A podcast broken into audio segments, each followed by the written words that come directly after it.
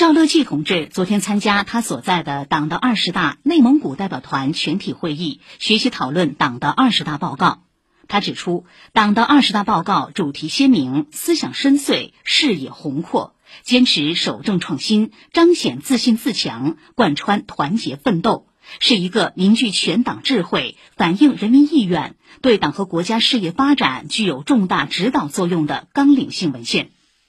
赵乐际指出。